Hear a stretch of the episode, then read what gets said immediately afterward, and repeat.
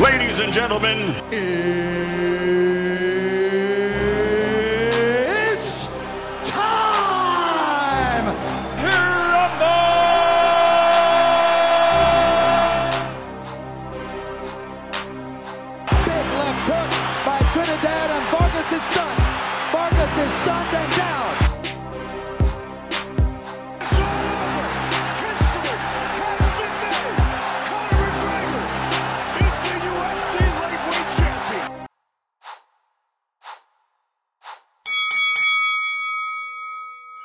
Esto es el contragolpe. Bienvenidos a esta nueva edición de tu podcast sobre el deporte del boxeo y el MMA, el contragolpe. Conmigo se encuentra nada más y nada menos que el favorito de ustedes, el analista de boxeo de la página más deportes, Maiso. Maiso, ¿cómo te encuentras? Dímelo. Me encuentro súper bien. ¿Y tú cómo te encuentras, Masa?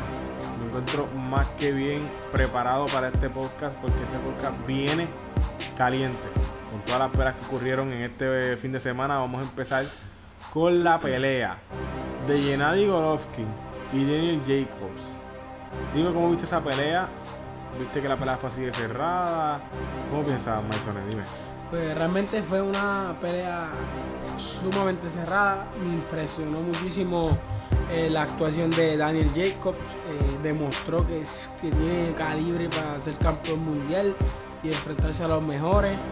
Y también vimos otra parte diferente de lo que es Golovkin. Eh, vimos muchas debilidades, pero, pero supo manejar la pelea y, y por eso estuvo la victoria. Eh, como vuelvo y te digo, fue una pelea bien cerrada, que posiblemente una caída fue lo que determinó quién, quién pudo haber ganado esa pelea. Una pregunta, Maisone. Este.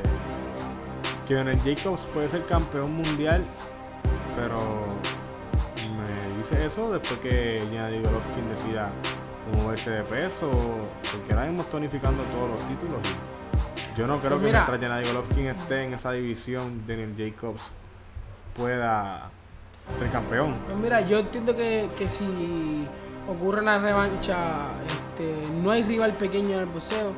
Si ocurre una revancha, Daniel Jacobs eh, puede salir más que airoso. Hay mucha gente que lo vio ganar, otros que la vieron perder, pero en- creo yo que son más los que vieron que Daniel Jacobs fue el que debió haber ganado esa pelea. Pero los jueces mm, tomaron una decisión diferente. Y yo entiendo que, que Gennady Golovkin ganó, ganó la pelea. Y que puede, puede haber sido que, que la caída de Daniel Jacobs eh, um, puso más fuerza a que, a que los jueces ya tengan como ganador a Gennady Golovkin. Y en una revancha no te sabría decir qué puede pasar.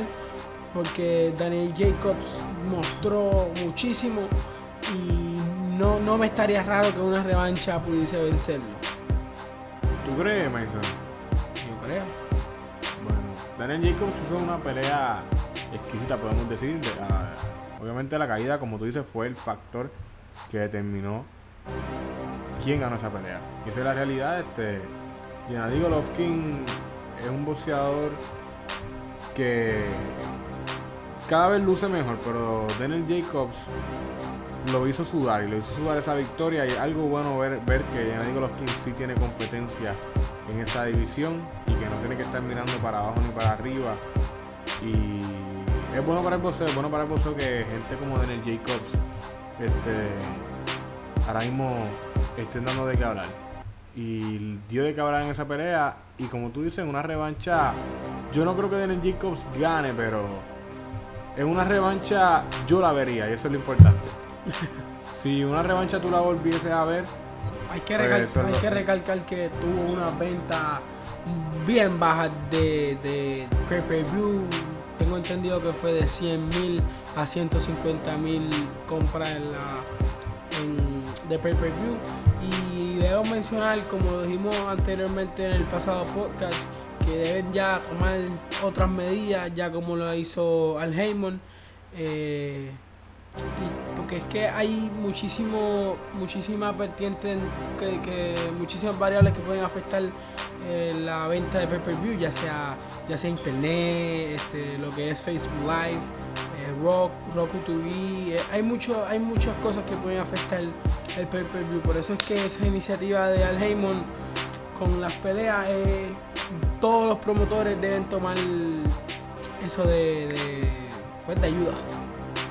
Mencioné, yo pienso que es más que eso. Yo pienso que el no vender pay- pay- pay-per-views es porque ahora mismo no hay una estrella.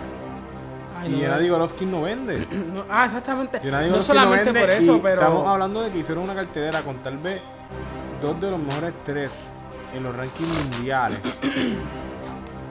con Gennady Golovkin y Román Chocolatito González. Y como quiera, esta pelea no, no vendió, Maisonet. No, Esto es lo exactamente. triste, es lo triste de no tener una gran estrella en el boxeo. Si no es Manny Pacquiao, si no es Mayweather, el pay-per-view no se vende. Y si no es Miguel Cotto, porque no podemos dejar fuera Miguel Cotto, porque Miguel Cotto cuando Rey del vende. pay-per-view puertorriqueño. Eh, Pero como te digo, eh, yo entiendo que ya deben de tomar diferentes opciones como lo, lo hizo Al Heyman. Bueno, este, Maisonet. Para mí, Al Heyman lo que está haciendo ahora mismo es poniendo muchas estrellas en la televisión nacional y él lo sabe. Él sabe que no tiene una gran estrella para vender pay-per-views, pero para mí HBO piensa que tiene una gran, estre- una gran estrella con Gennady Golovkin. Lo que pasa es que no ha sabido comercializar la Triple G. Eso es lo que yo pienso. No es que no ha sabido comercializar, lo que pasa es que en sí la Ge- Gennady Golovkin no vende, ¿entiendes? No, o sea, su no, si puedo decir su personalidad, no, no estoy diciendo que es una personalidad que nos guste, pero su personalidad, su, su estilo por- de pelea, por decirlo así, yo entiendo que debería vender, pero no vende. Pero ¿por qué? Porque, ok, hay una cosa que HBO tiene que tomar en consideración, que es el que él habla bien poco inglés. Eso es uno de los afecta. factores bien Eso grandes. afecta grandemente. Pero para mí su personalidad es lo que hace que no venda. Porque si tú no sabes hablar inglés, tú conviértete en esta persona que entra al ring, noquea a la gente, que es lo que él hace, y se va. Y no es este tipo simpático, pues que no sabe hablar inglés. Si tú eres simpático, tienes que ser simpático al nivel de Manny Pacquiao.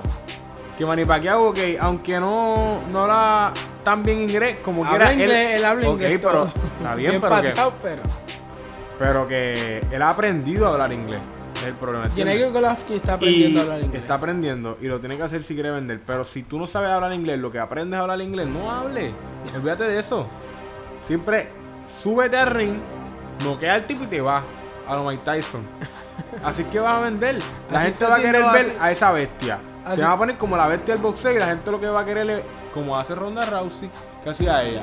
Entraba al octágono, molesta, noqueaba a la persona, salía molesta. Si tú quieres hablar, para eso están las conferencias de prensa, pero no hables tanto durante el, el post-fight. Es que eso es parte de la venta de la pelea y, y si no habla y Pero si la hablando entrevista, la entrevista, en la entrevista, en la entrevista, Sí, digo, a la, a la sí. entrevista. Tú entras, que la gente sepa que mientras tú estás en el cuadrilátero, tú lo que eres all business. Tú entras a noquear y te vas. Hable en la conferencia de prensa después de la pelea y antes de la pelea. Cuando esa entrevista de la pelea, no la hagas. Eso va a hacer que tú seas esta persona que la gente le intrigue, ¿entiendes? Arrogante decirlo y, que la, y que a la gente le intrigue verte. No sé, para mí sería una buena manera de empezar a, no sé a ver, a no ver, a sé, ver, a ver si, si funciona con este Gennady Golovkin.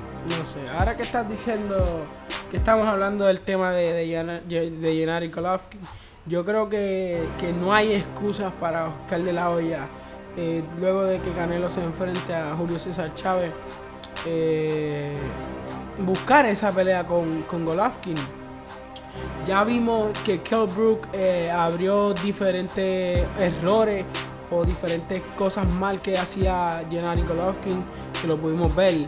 Pero ahora Jacobs eh, te, lo dio en el plato. Le está diciendo a Oscar de la Hoya, toma a Gennady Golovkin, ya tú ves que, cuáles son sus debilidades. ¿Cuál es la excusa ahora de no hacer la pelea con Golovkin? Que no son el mismo peso. porque Canelo no hace 160, pero sí hace 164.5. No hace 160, pero hace 164.5. Ahora, dígame, Massa, ¿cuál va a ser la excusa de Oscar de la Hoya? El dinero, es lo que siempre es. Esa es la excusa de los promotores. Y si uno se busca una excusa, tú tranquilo que si hay que buscar una excusa, ellos la van a encontrar. Y eso es lo importante. Ellos saben lo que ellos tienen que hacer y ellos saben lo que tienen que hacer para proteger su peleador.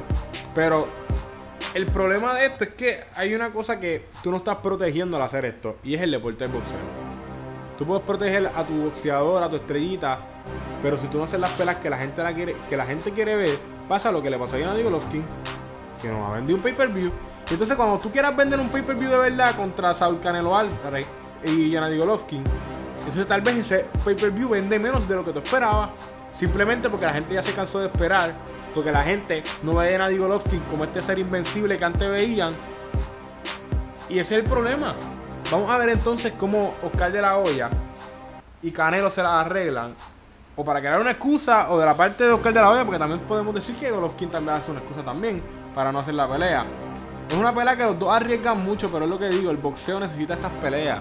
Y por eso es que yo te estoy diciendo lo de que siempre hemos discutido aquí, que no, lo voy a mencionar, porque no queremos seguir hablando sobre lo mismo.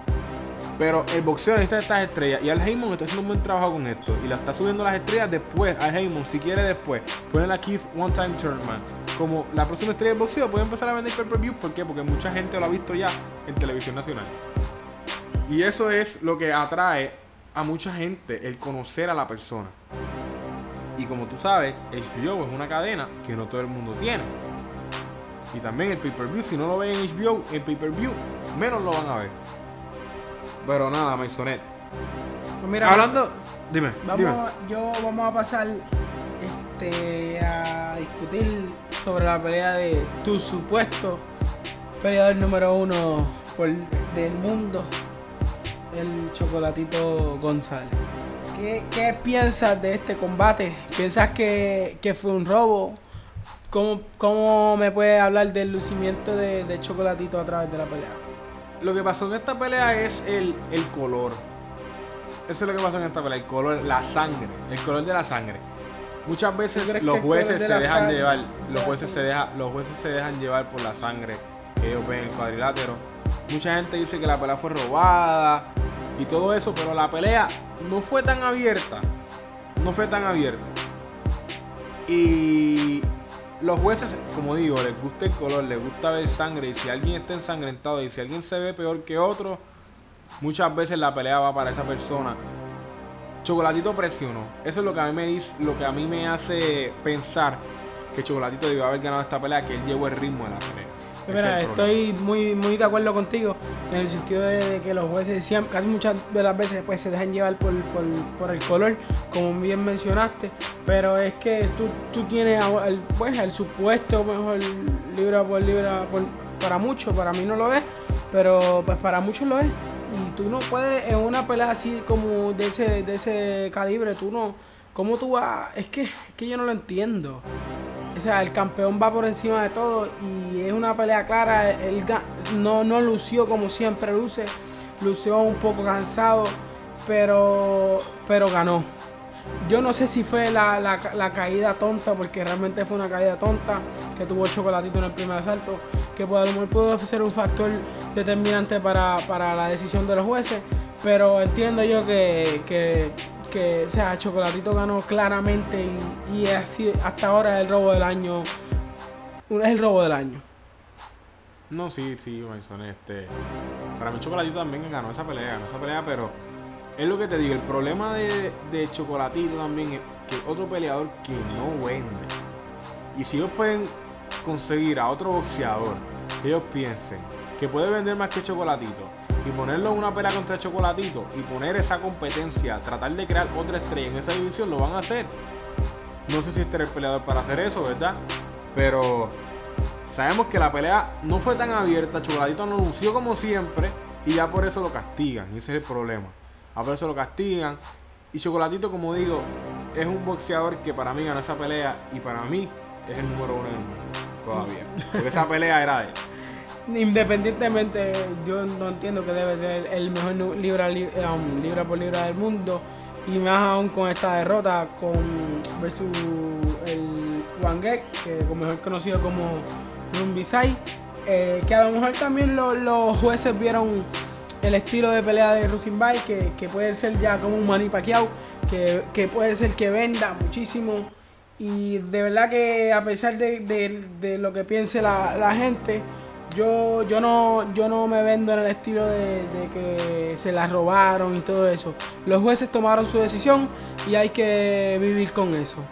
Eh, tenemos al campeón Rosenbay y vamos a tener que seguir viéndolo este, con esta victoria, ya sea que como la demás gente piense, pero tuvo la victoria. Eh, vamos, a, vamos a ver que, que- que se vendió el mismo, puede tener una misma revancha con Chocolatito.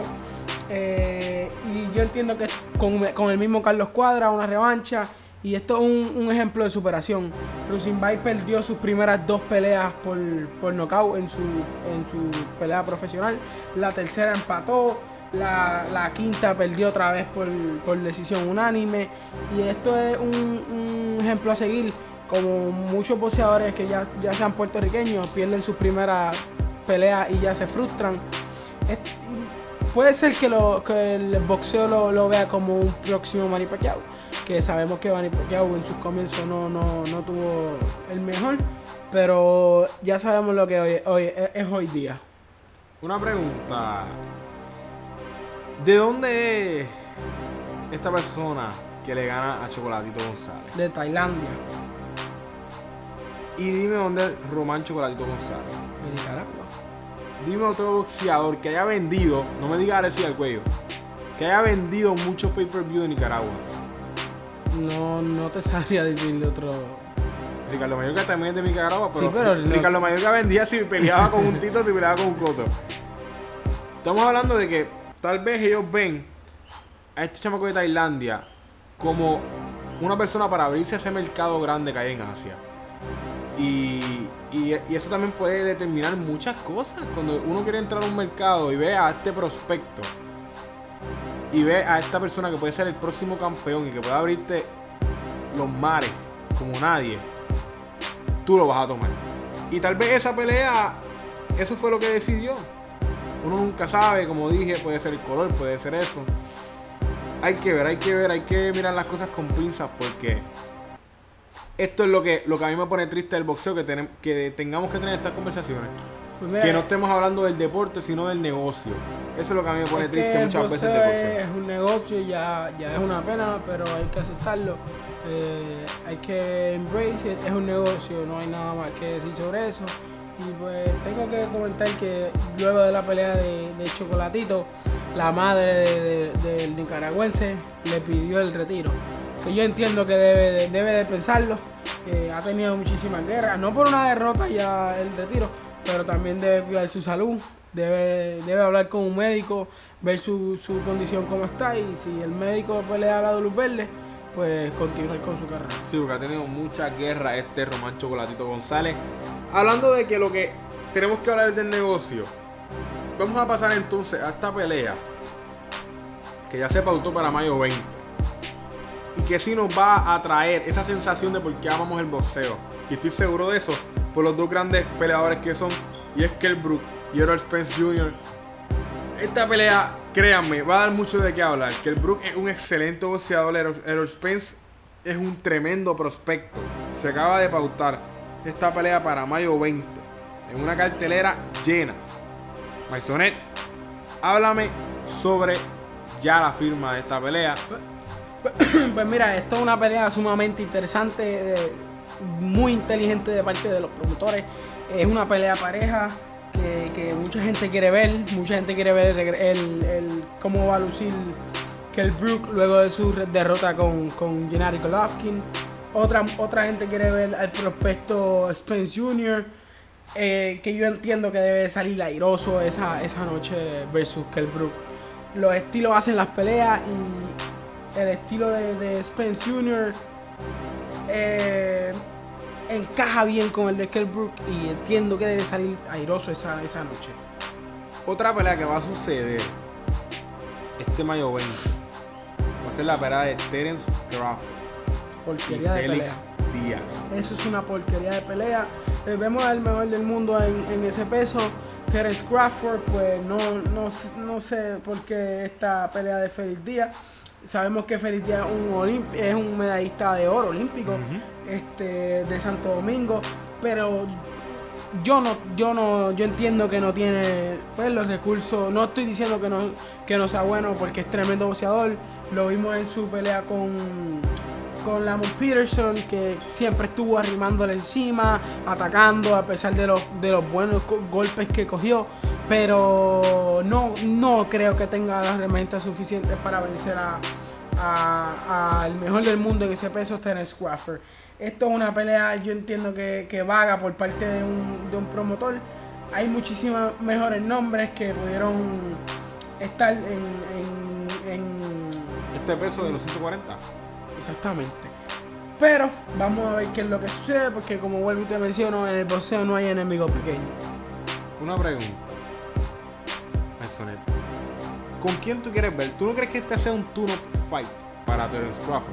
Una pelea para entonces que Yo sea entiendo- antesala yo- a una gran pelea. Yo sobre- entiendo que puede ser, sí, como tú, como tú le dices, como una preparación para una para un gran evento. Pero veremos a ver cuáles son los planes de, de los promotores. Eh, pues, yo no sé si Terence Crawford puede subir de peso o si tienen planes. Pero como tú dices, esto puede ser una pelea para, pues, para la preparación de un gran evento que podamos ver en un futuro. ¿Y este evento? ¿Contra quién sería? Pues no, vamos a ver qué, qué sucede de aquí a allá y te podría decir con quién puede ser este, este gran evento. Hay que ver boxeadores que suban de peso, boxeadores que no. Vamos a ver qué es lo que sucede. Si tú fueses Terence Crawford, ¿contra quién tú quisieras que fuese tu, tu próxima pelea sacando a Manny Pacquiao? Porque todo el mundo quisiera pelear con Manny Pacquiao. Y Terence Crawford también quisiera pelear con Manny Pacquiao. Pero ¿contra quién sería tu pelea a hacer después de esta pelea?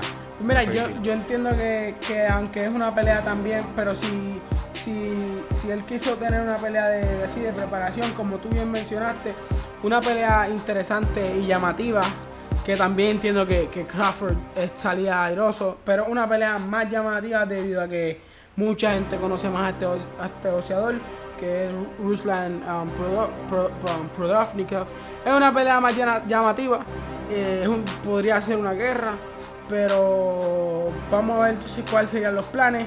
Si puede subir de peso el, el Crawford, porque vemos que en esa en unas divisiones es cerca está Keith Thurman, Danny García y todo, Sean Potter, Timo- Timothy Bradley. Hay muchos peleadores interesantes que no te sabría decir porque no sé exactamente cuáles son los planes de- del promotor o del boxeador, pero hay que ver.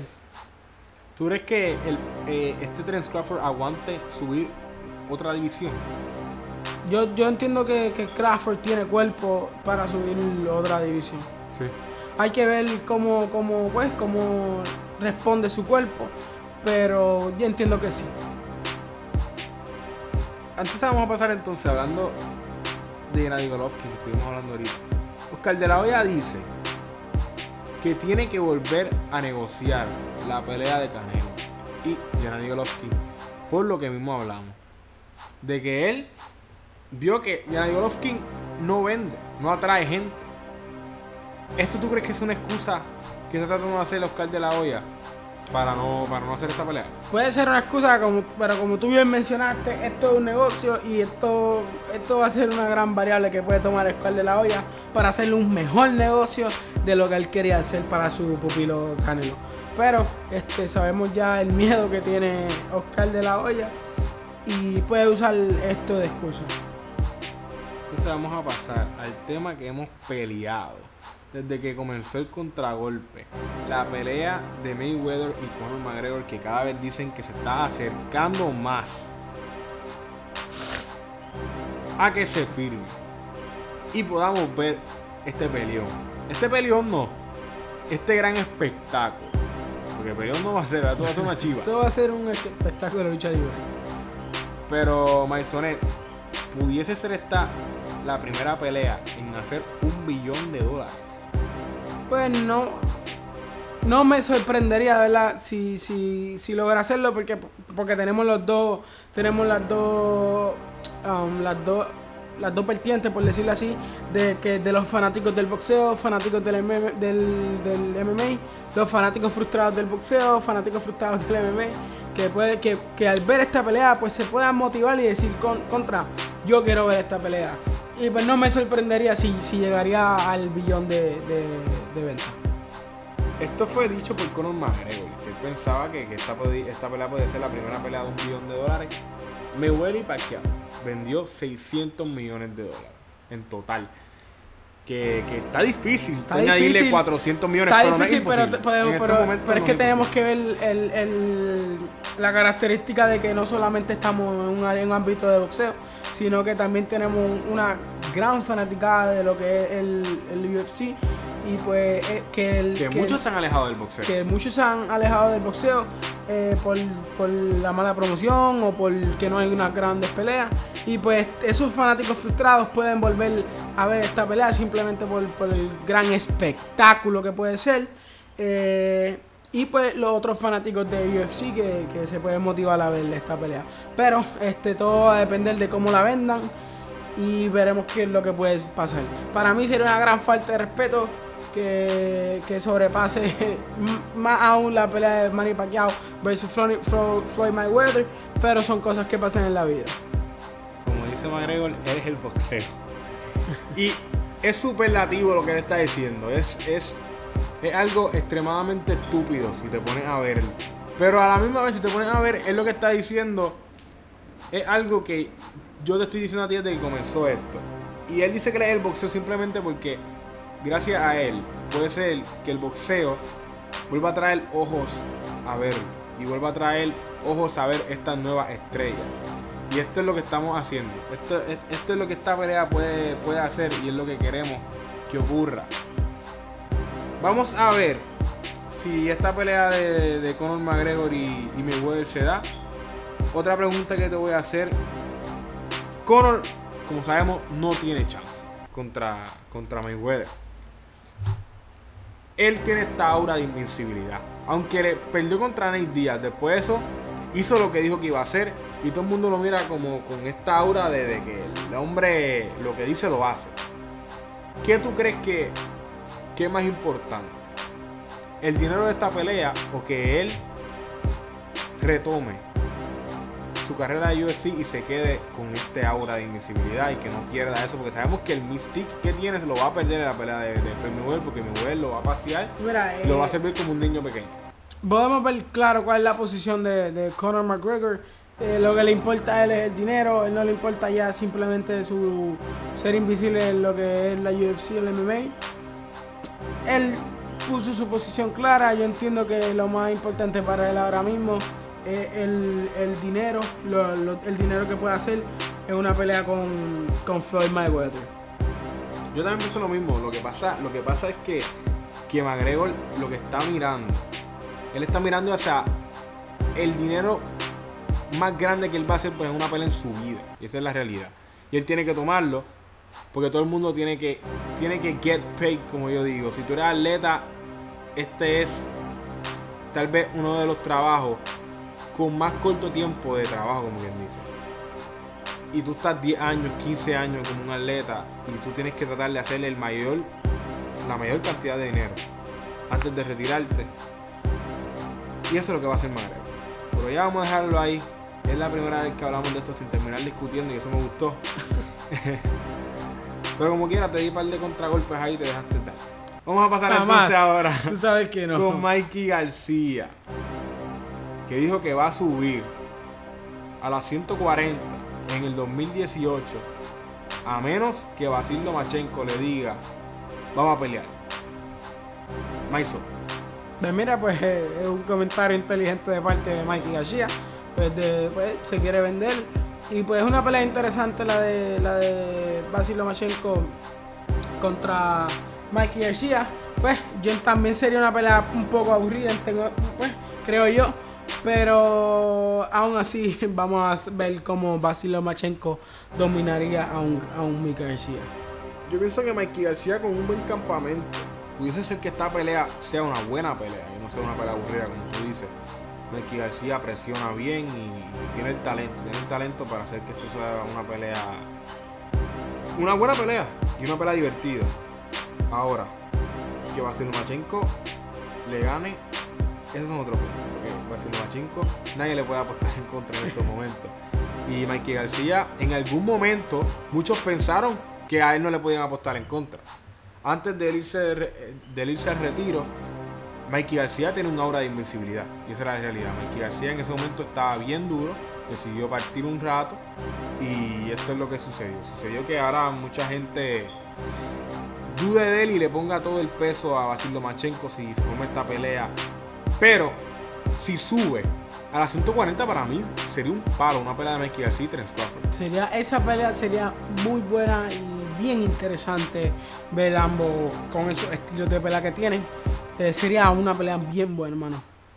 Sí, como dice Maiso, los estilos hacen las peleas y, y para mí Terence Crawford y Mikey García juntos podrían crear una pelea del año, sin exagerar, una pelea del año. Así que con estas noticias vamos a terminar este gran podcast, Maisonet. Dile a la gente dónde te pueden conseguir en tu página de Twitter. Pues me pueden conseguir en la página de Twitter como Giancarlos Mason, Y-A-N-C-A-R-L-O-S-M-A-Y-S-O-N. Muy bien, Maisonet. Y a mí me pueden conseguir at masa underscore 1207. Ahí me van a encontrar y me pueden hacer las preguntas que ustedes quieran, me pueden insultar, me pueden todo lo que ustedes quieran. Y yo les voy a responder. Y si me insultan, también les voy a responder. Así que gracias a ustedes por quedarse hasta el final con nosotros. Gracias por nada, Maisonet. Hoy hay juego Maisonet y yo. Vamos a irnos a vernos una fría. Y ustedes esperen hasta la próxima semana. Ustedes no beban, porque si beben, no pueden guiar y si no guían, no nos pueden poner a nosotros en sus carros y escucharnos, escuchar este podcast. Así que nosotros nos vamos a ir a beber ahora. Ustedes sigan escuchándonos todas las semanas. Esto ha sido el contragolpe. You know you are a cute heartbreaker.